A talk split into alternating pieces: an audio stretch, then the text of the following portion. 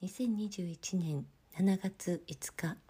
こんばんは魂のメンター田切久美子です。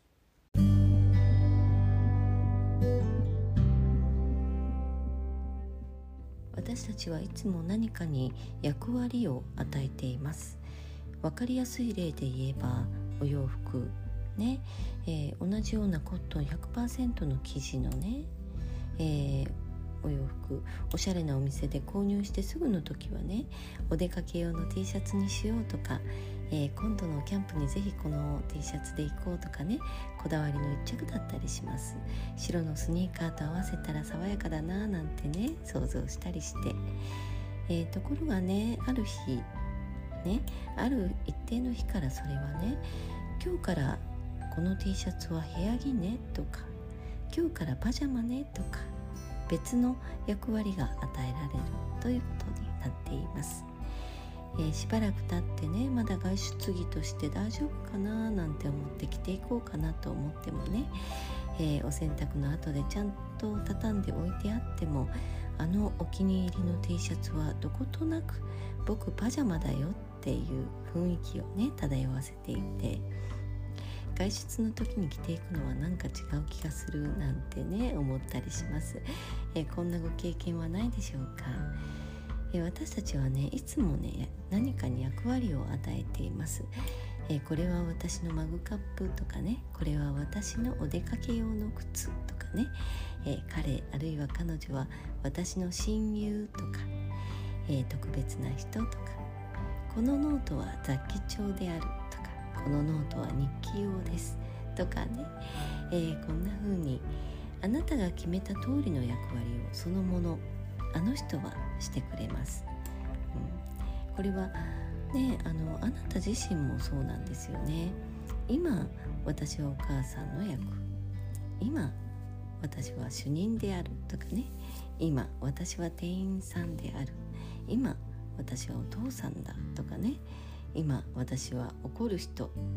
今私は悲しむ人とかね今私は苦しむ人今私は眠る人とかね。えそして今私は幸せな人というのもあるかな、えー、あなたはあなたにどんな役割を与えていますか？夫に理解されない子育てに追われているただただ消耗するお母さんの役でしょうか？えー、それとも理解ある夫に子育てのしんどさを吐き出して聞いてもらってすっきりして。一晩寝たらまた元気。まあまあいろいろあるけどなんとかなるさって。笑顔のお母さんの役でしょうか。もうね本当にいろんな役割があります。そして今自分が決めた役割通りをね、えー、生きていて全員がそうしていて調和が取れている、うん、あなたが決めた時点からその役割でまた周りも調整がなされて、えー、全員の調和が取れていくというふうにね、えー、不思議なことになっておりますよ。えー、こんな風なね今日はちょっと不思議なお話をしてみました。え私はねあのお風呂上がりは T シャツを今はもう暑いのでね T シャツを着ていますけれどまあ、この T シャツも以前はそういえばすごくお気に入りだったなとかね よく思っちゃうんですよね、えー、私はあのアトピーがひどかったのでねとにかく肌触りのいいもの肌触りのいいものと思ってものを選んできたんですけどね でもねいつしかそれがまあ肌触りがいいそのまま部屋着になりパジャマになりなんていうことがよくあります。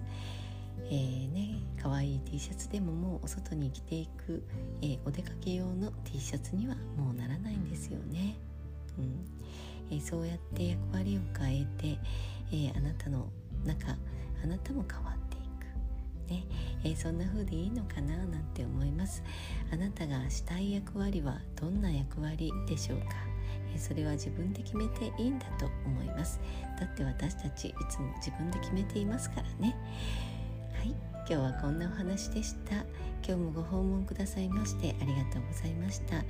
ー、今日もね月曜日お疲れ様でした。ゆっくりお休みになってくださいね。それではまた明日。おやすみなさい。バイバイ。